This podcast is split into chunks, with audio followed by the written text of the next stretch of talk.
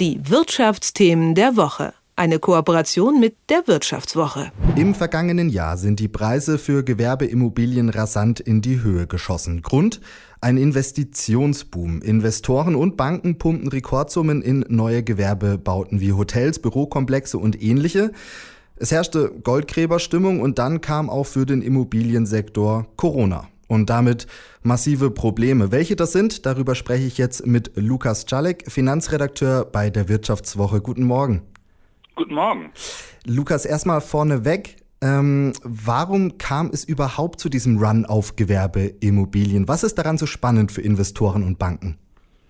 Naja, ich glaube, das Grundproblem vieler Investoren ist, die Zinsen sind niedrig, die Zinsen sind zum Teil negativ. Das heißt, die klassischen Anlagemöglichkeiten wie Anleihen, äh, fallen zunehmend weg und die müssen ja irgendwo hin mit dem Geld. Und jetzt klingt Investoren immer so wie weltfremde Wesen, mit denen keiner was zu tun hat. So ist es ja nicht. Hinter Investoren steckt ja ein ganz ein bunter Strauß an Unternehmen, mit denen wir alle zu tun haben. Das sind Versicherer, das sind Pensionskassen, das sind Fondsgesellschaften. Jeder von uns hat wahrscheinlich eine Versicherung. Die meisten von uns haben auch eine betriebliche Altersvorsorge, die dann vielleicht über eine Pensionskasse läuft.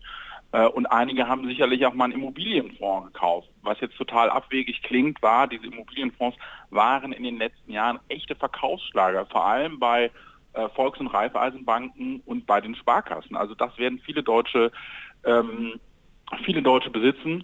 Und das Geld muss ja irgendwo investiert werden, weil die Leute erwarten, dass ich Rendite damit mache. Und da haben sich eben Gewerbeimmobilien, da muss man einmal sagen, was steckt eigentlich dahinter? Gewerbeimmobilien ist ja ein Wort, was, sind wir ehrlich, äh, etwas langweilig klingt, aber dahinter stecken Investments in Hotels, in Büros, ähm, in Einzelhandelsflächen. Das wurde also gekauft mit dem Ziel, äh, Mieteinnahmen zu generieren und natürlich den Wert der Immobilien zu steigern. Und äh, das hat man gemacht, weil man eben in diesen Segmenten noch vergleichsweise hohe Renditen erzielen konnte. Oder, wie man es so schön sagt, während es halt bei zum Beispiel Staatsanleihen der Bundesrepublik Deutschland äh, teilweise man 0% verdient hat oder sogar je nachdem äh, Geld verloren hat, äh, konnte man halt in diesen Segmenten, die ich eben angesprochen habe, Hotel, Büro, äh, je nachdem, sagen wir mal, 3 bis 6 Prozent machen, je nachdem, wann man eingestiegen ist. Vielleicht ja noch mal einen Ticken mehr. Und deswegen ist da so viel Geld reingeflossen und das sind wirklich Unsummen. 2019 sind da fast 63 Milliarden allein in Deutschland reingeflossen.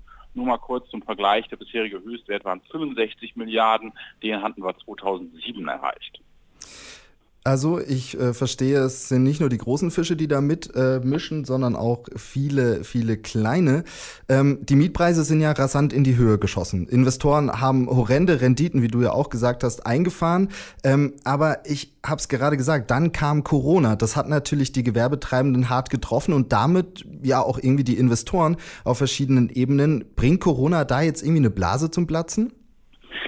Also ich würde es mal so sagen, es muss gar keine Blase platzen, damit dieses Modell, was man bisher gefahren hat, ähm, ein Problem kriegt. Viele Immobilieninvestoren haben ja nicht nur davon gelebt, dass man Mieteinnahmen äh, hatte, sondern auch, dass die Immobilien, die man gekauft hat, in den vergangenen Jahren einfach im Wert immer weiter gestiegen sind. Und äh, das ist natürlich auch ein, eine tolle Sache für dich als Investor. Und äh, Insofern ist das für die ein Problem, wenn wir jetzt an einen Punkt kommen, wo wir in eine Wirtschaftskrise laufen, wo man das nicht mehr, vielleicht nicht mehr verargumentieren kann. Und äh, wir werden aber auch sicherlich fallende Preise sehen. Da gibt es ganz unterschiedliche Prognosen. Ich nenne mal eine, wo ich sagen würde, das ist sicherlich eine, ein extremes Negativszenario äh, vom Deutsche, äh, vom äh, Institut der deutschen Wirtschaft in Köln, immerhin arbeitgebernah, das muss man dabei betonen. Die rechnen damit, dass zum Beispiel in Berlin die Preise für Büros um bis zu 35 Prozent fallen. Das würde ich sagen, ist eine ziemliche Hausnummer. Und dann noch ein Wort dazu. Also das in den vergangenen Jahren, das war ja eine Notlösung, weil man ja kein Geld verdient hat mit, oder nicht so viel Geld verdient hat mit klassischen Anlagen. Und wenn dann sozusagen die Notlösung auch noch wegfällt, dann ist das natürlich für dich als Investor ein Problem.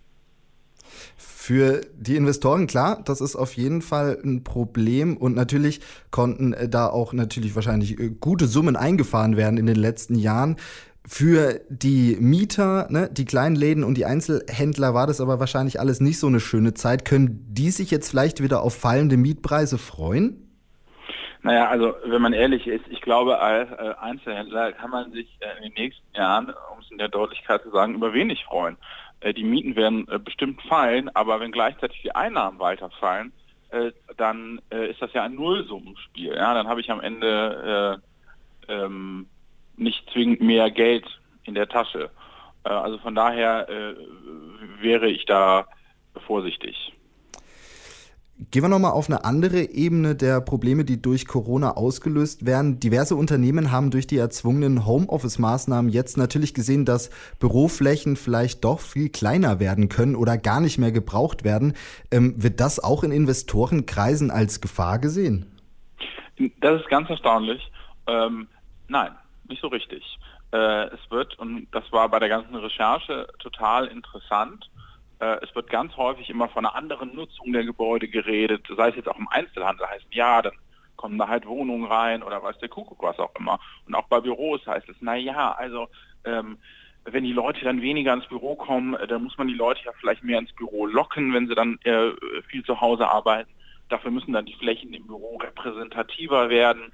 Also was auf jeden Fall stimmt ist, wenn jetzt, äh, ich sag mal, äh, die Belegschaft eines Unternehmens 30 oder 40 Prozent der Zeit im Homeoffice arbeitet, dann bedeutet das nicht, dass das Unternehmen seine Fläche um 30 oder 40 Prozent reduzieren kann, weil es ja immer mal Spitzen gibt, wo mehr Leute im Büro sind. Aber dass da eine Reduktion kommt, dass man das machen kann, ja, ich denke, die Unternehmen sind jetzt ja viele durch die Wirtschaftskrise hart getroffen. Äh, die werden jeden Cent äh, dreimal umdrehen und dann natürlich auch versuchen, an den Mieteinnahmen äh, zu drehen und die zu senken. Und in den vergangenen Jahren war das ein Markt, der, du hast es eben schon angesprochen, der natürlich sehr die Eigentümer bevorzugt hat. Ja, die konnten viele Preise abrufen, die konnten, das sagte mir ein Bankvorstand, in der Regel sogar höhere Mieten erzielen, als sie selbst erwartet hatten. Und in der Regel sind Investoren ja schon optimistisch. Also das ist dann schon ein Ding. Äh, und ich denke, das, äh, das wird sich drehen. Und ich habe eher das Gefühl, die Branche flüchtet sich so ähm, in, ja, also in, in, in mögliche Alternativkonzepte, äh, was vielleicht aber auch, wenn man ehrlich ist, ganz menschlich ist. Wenn man uns fragen würde, hat, wie ist die Zukunft unserer Branche, da würden wir sicherlich auch nicht total schwarz malen. Also insofern verständlich. Was sind denn die alternativen Ideen, ähm, die da jetzt angedacht sind? Naja, also äh, wie gesagt, manche sagen dann, ja, im Einzelhandel, also dann kann man ja auch Wohnen machen. Äh, natürlich kann man, man wird in einigen Städten, wird es auch gar nicht anders gehen. Äh, ich komme gebürtig aus Mönchengladbach und da gibt es einen Stadtteil Reit. Die Innenstadt, muss man ehrlicherweise sagen, tot. Da wird auch kein Einzelhandel mehr äh, zurückkommen. Da muss man sich überlegen, was man da anderes reinmacht. Da wird es dann vielleicht Wohnen geben. Aber die entscheidende Frage ist ja sozusagen für die Investoren, und ich möchte nochmal betonen, hinter den Investoren stehen ja viele von uns, ähm, ist ja die Frage, ob die Gewinne, die man sich vorgestellt hatte, ob man die damit noch erzielen kann, in einer Zeit, wo man sonst arg beschränkt ist, damit noch Gewinne für seine Investoren zu erzielen. Und äh, was gibt es noch an Alternativnutzung? Naja, also in Frankfurt gibt es zum Beispiel in Niederrad, Frankfurt-Niederrad, das ist ein Stadtteil Richtung Flughafen raus, ähm, da werden aus Büros Wohnungen gemacht. All das ist natürlich mit großen Investitionen verbunden. Ähm, ja.